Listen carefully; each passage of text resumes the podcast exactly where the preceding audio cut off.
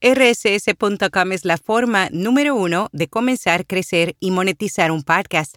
Te ofrecen almacenamiento de audio ilimitado, distribución a los principales directorios, monetización, métricas, multiplataforma y más. Y ahora obtienes acceso a transcripciones automáticas gratuitas en español. Prueba rss.com.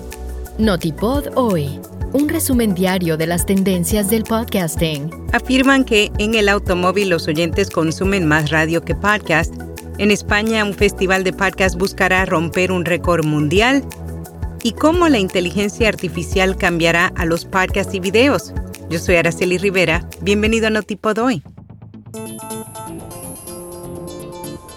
A través de una publicación, Edison Research reveló cuáles son los lugares donde más se escuchan podcasts. Específicamente, el 14% de los usuarios dijo que tienden a escucharlos en el trabajo, 12% en el hogar, 11% en otros sitios y solo el 5% en el automóvil. Edison especula que esto se debe en parte a la combinación tradicional de AM y FM y Sirius XM en el automóvil lo que no deja espacio para el consumo de podcast. Al igual que la compañía también menciona que la mayoría de los viajes son de corta distancia y que la mayoría de los podcasts requieren más tiempo. En España, un festival de podcast buscará romper un récord mundial.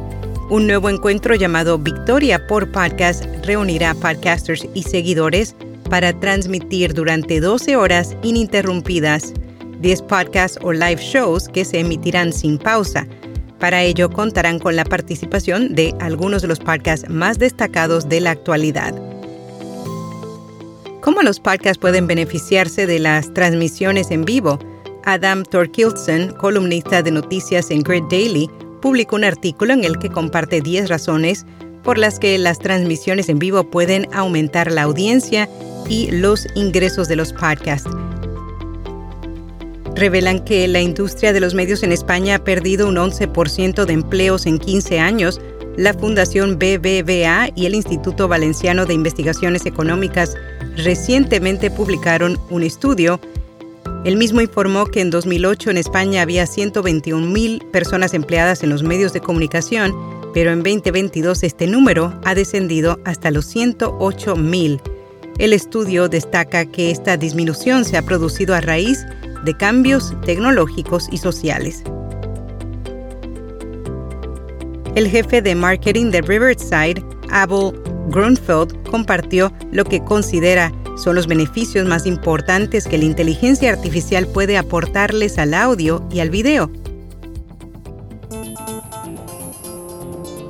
En podcast recomendado Dos Mujeres, Una Copa, un programa en el que dos amigas conversan sobre diversos temas con anécdotas personales y escuchan notas de voz bizarras que su público les envía.